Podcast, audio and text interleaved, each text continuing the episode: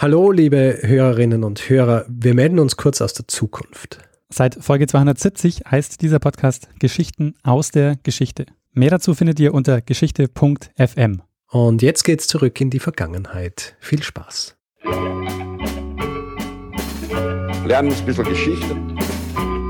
Lernen ein bisschen Geschichte, dann werden Sie sehen, Herr Reporter, wie das sich damals entwickelt hat. Wie das sich damals entwickelt hat. Hallo und herzlich willkommen zu Zeitsprung, Geschichten aus der Geschichte. Ich bin Richard. Und ich bin Daniel. Ja, und Daniel, du hast ähm, heute eine Geschichte mitgebracht, bitte. Ja, ich ähm, dachte, wir sollten auf jeden Fall mal über unseren Jingle reden. Das ist eine gute Idee. Ich habe nämlich den Eindruck, dass vor allen Dingen unsere Zuhörer und Zuhörerinnen aus Deutschland nicht unbedingt zuordnen können, was sie da hören. Mhm. Und in Österreich muss man sagen, ist dieses Lernen Sie Geschichte ist quasi so ein, ein stehender Begriff, den kennt, ein, den kennt einfach jeder. Ja. Zur Einleitung, wir haben ja heute den 25.10. Und äh, weißt du, was morgen für ein, äh, für ein besonderer Tag ist? Morgen ist frei. Ja, genau. Ist Morgen ist Montag, aber niemand muss arbeiten. Ähm, keine Ahnung warum. Das Überall. war immer so. 26. Ist es wohl ein katholischer Feiertag? Ich weiß nicht. Ich ähm, weiß nicht, ob in Deutschland auch, aber äh, na, es ist, es ist nur in, in Österreich. Genau, es ist Nationalfeiertag. Ist Nationalfeiertag. Und ähm, jetzt kommt der Punkt, warum ist es am 26.10.? Ich meine, da ist ja sonst nichts passiert. Wahrscheinlich, weil es so ziemlich gut zwischen, äh, zwischen, den, zwischen dem Sommer ist, wo viele Ferien gehabt haben, und zwischen Weihnachten. Das heißt, man hat irgendwo zwischendrin so einen Tag gebraucht, wo man auch wieder frei hat, weil so wenig freie Tage sind. Der echte Grund ist, dass 1955 an dem Tag äh, das Neutralitätsgesetz beschlossen wurde. Aha, verstehe. Genau. Äh, das ist der Grund, warum der Nationalfeiertag da stattfindet, weil die anderen ähm, Möglichkeiten wären ja zum Beispiel gewesen, die Ausrufung der Ersten Republik oder so zu nehmen. Mhm. Hat man sich aber dagegen entschieden und hat ähm, den Tag genommen, an dem das Neutralitätsgesetz beschlossen wurde. Gut. Ähm, weshalb wir auch darüber gut zum Thema kommen, weil das Thema nämlich heute ist äh, quasi Bruno Kreisky, der in dem Jingle zu hören ist. Aha, Bruno Kreisky ist es. Wer, wer, ist, wer ist dieser Bruno Kreisky. Ja, Kreisky würde ich sagen, ist so die prägendste Figur, die prägendste politische Figur im Nachkriegsösterreich. Mhm. Wir wollen jetzt auch nicht sein, sein Leben nacherzählen. Okay. Ähm, aber zumindest so ein paar seiner wichtigsten Stationen. Also er war, er ist 1911 geboren in Wien, ist dann 38, ähm, also er war, er war Jude und kam da so einer ähm, ja schon bürgerlichen Familie ähm, nach Schweden ähm, ausgewandert und ist dann äh, nach dem Krieg wieder zurückgekommen nach, ähm, nach Österreich, war dann erstmal ähm, so als Berater tätig, auch vom, von dem damaligen Bundespräsident Körner und ist dann ähm, ja, wird dann Nationalratsabgeordneter und wird dann Außenminister und schließlich dann letztendlich Bundeskanzler. Okay, äh, du hast gesagt, er kommt aus so einer bürgerlichen Familie, das heißt, er war äh, ein Schwarzer? Ähm, na, könnte man meinen, aber er war ähm, schon immer, also ähm, SPÖ, das heißt, ähm, mhm. er war dort bei den, bei den Sozialdemokraten aktiv. Das heißt, er war Sozialdemokrat. Ähm, was war denn so speziell an ihm?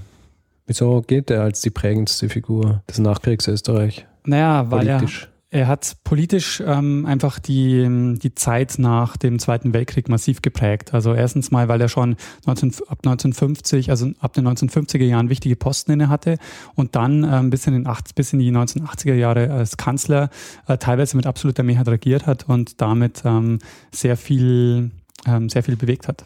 Na gut, jetzt ist halt die Frage, was hat es mit dem Jingle auf sich? Ja, was hat es mit dem Jingle auf sich? Also ähm, der, in einem Jingle sehen wir Kreisky, wie, eine, wie ein Interview mit ihm so ein bisschen, ich will nicht sagen eskaliert, aber es gerät so ein bisschen außer Kontrolle. Ein bisschen entgleist. Genau, Entgleisung ja. ist vielleicht äh, ein ganz gutes, ähm, ganz gutes äh, Wort. Was man noch dazu sagen muss, warum Kreisky auch so eine Persönlichkeit war, er hat es verstanden, mit den Medien umzugehen und mit den Medien zu spielen. Vor allen Dingen wusste er mit, mit Fernsehen und Fernsehkameras umzugehen. Und so hat er sich einen ganz speziellen, eine ganz spezielle Art Pressekonferenz geschaffen, nämlich ähm, das sogenannte Pressefoyer. Das haben wir ja heute auch noch.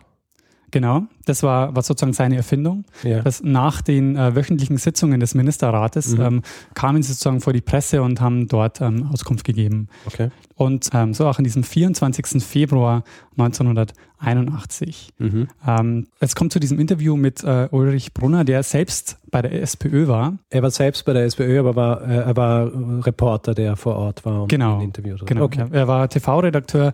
Äh, Brunner selbst war auch bei der, bei der SPÖ, aber hat eben auch beim, beim Fernsehen gearbeitet. Mhm. Und Fernsehen, das ist ORF, österreichischer Rundfunk. ich kann es jetzt nicht hundertprozentig sicher sagen, aber zu dem damaligen Zeitpunkt gab es wahrscheinlich nur Ja, den ORF. da hat es kein Privatfernsehen gegeben. Genau. FS1, FS2. ähm, also Brunner kommt quasi äh, an, an gerät quasi an, an Kreisky, der, Ja. der schlecht gelaunt war an dem Tag. Mhm. Im Nachhinein heißt es sogar, dass er vielleicht deshalb so schlecht gelaunt war, weil er war zu dem Zeitpunkt auch ähm, körperlich nicht mehr so fit. Also Mhm. er war dann äh, so zum Ende seiner Ge- Regierungszeit, hat Nierenprobleme gehabt und so und war also schon ähm, körperlich angeschlagen. Aber was war das Problem? Ich habe keine Ahnung, was war das Problem? Ähm, Kreisky war sauer, weil es gab zu dem Zeitpunkt einen parlamentarischen Untersuchungsausschuss zum Bauskandal ähm, des Allgemeinen Krankenhauses in Wien. Okay. Ähm, und zu diesem, zu diesem Bauskandal, ähm, das ist jetzt quasi der Punkt, warum sich Kreisky darüber so aufregt, ist, dass die, ähm, die Volkspartei, also die ÖVP, die wollte für diesen Untersuchungsausschuss neue Zeugen laden. Ähm, Kreisky hat das abgelehnt, der ÖVP, ob man alles mag, ähm, geht dann daraufhin zum Bundespräsidenten ähm, Kirchschläger und ähm, will quasi ähm, auf ihn einreden, dass er, dass er quasi, dass sie diese Zeugen laden dürfen.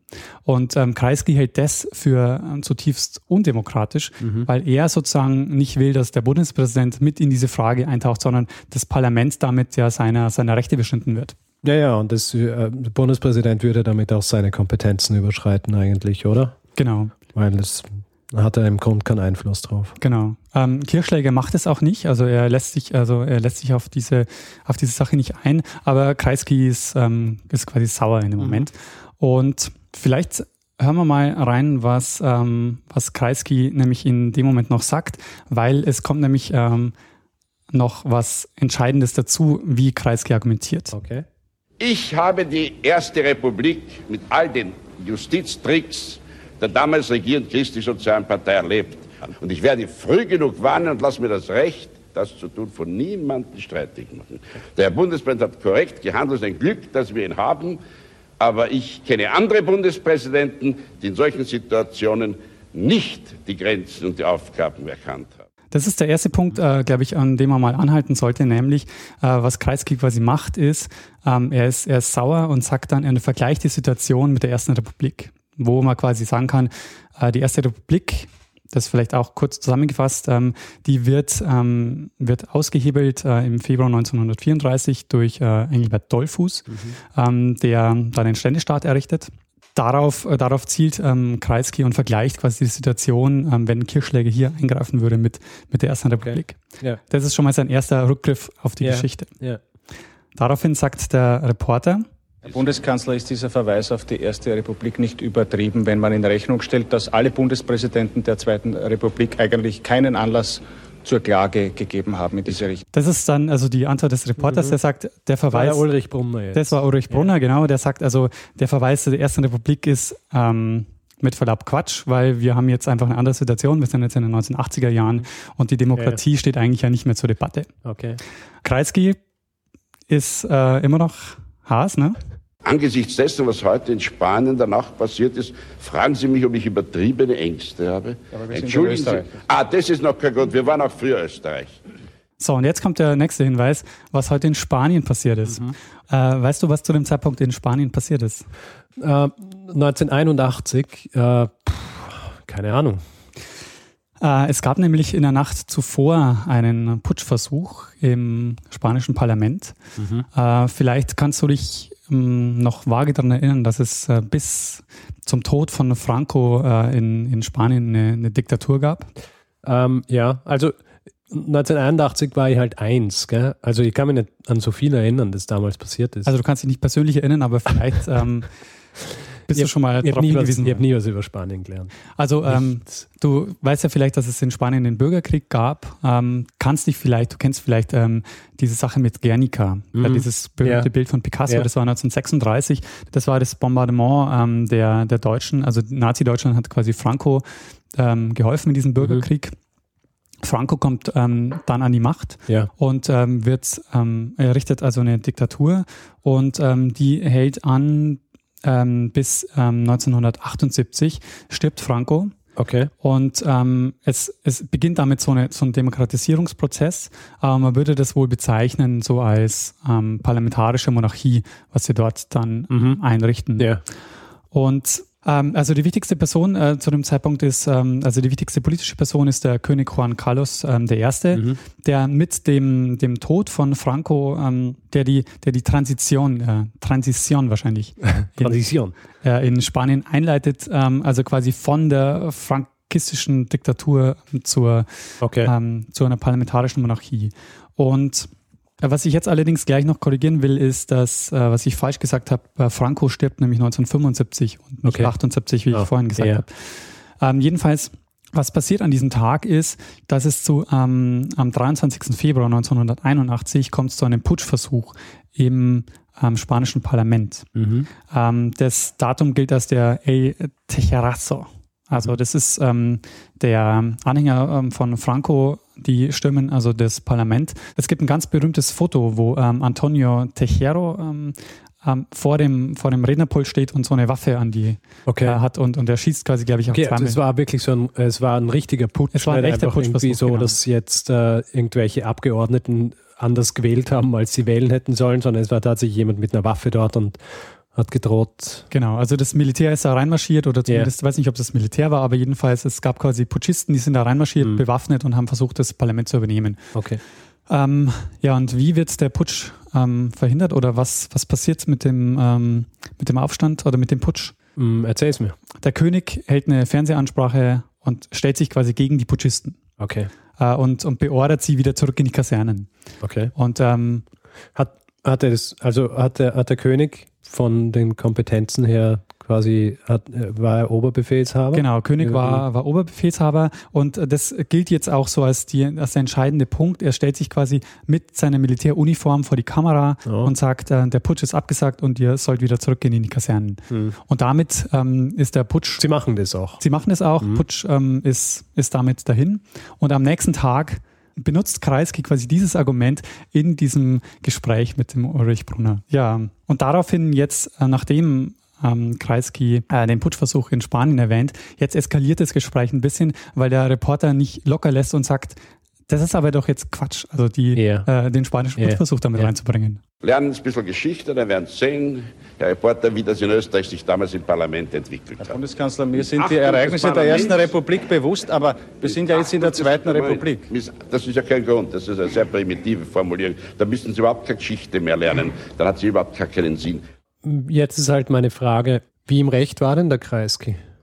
Äh, oder war er völlig im Unrecht? Oder wie, also wie interpretiert man das jetzt?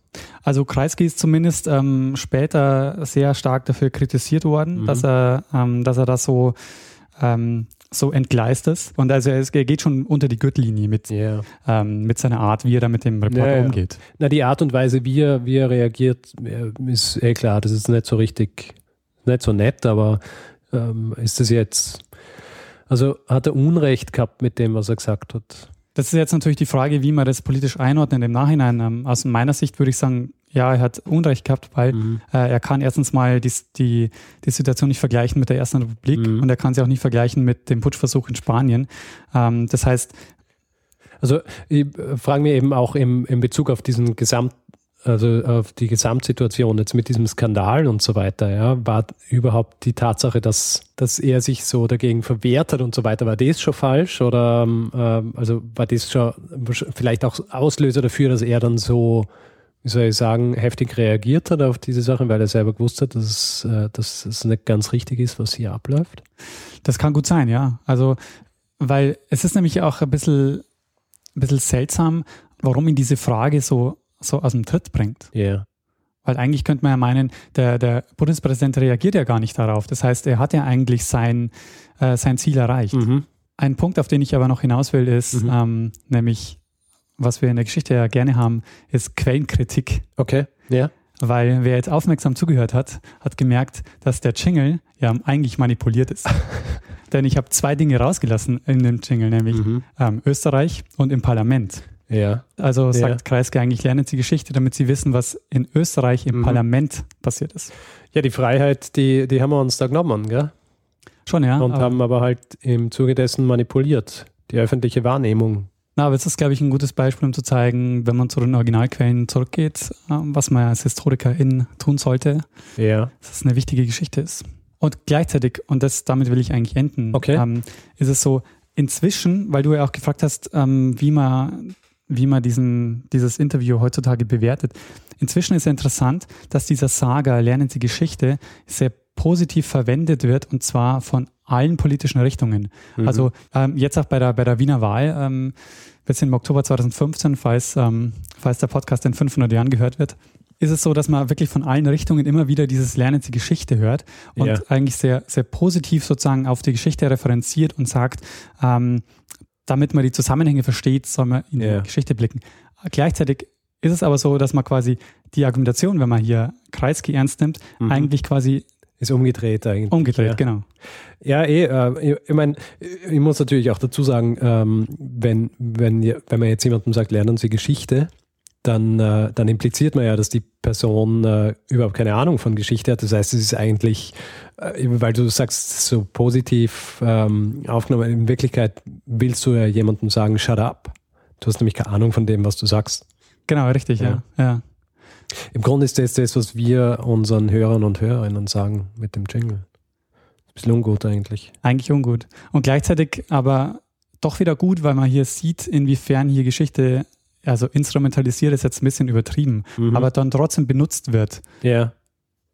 Also im Grunde ist unser, ist die Tatsache, dass wir diesen Jingle gemacht haben, beziehungsweise dass du ihn gemacht hast, ähm, selbst schon sehr clever. Eigentlich schon, gell? Mhm. Dann sollte man in dem Fall auch enden enden wir am besten mit, äh, wie immer, Bruno Kreisky. Lernen ein bisschen Geschichte. Lernen ein bisschen Geschichte, dann werden Sie sehen, Herr Reporter, wie das sich damals entwickelt hat. Wie das sich damals entwickelt hat.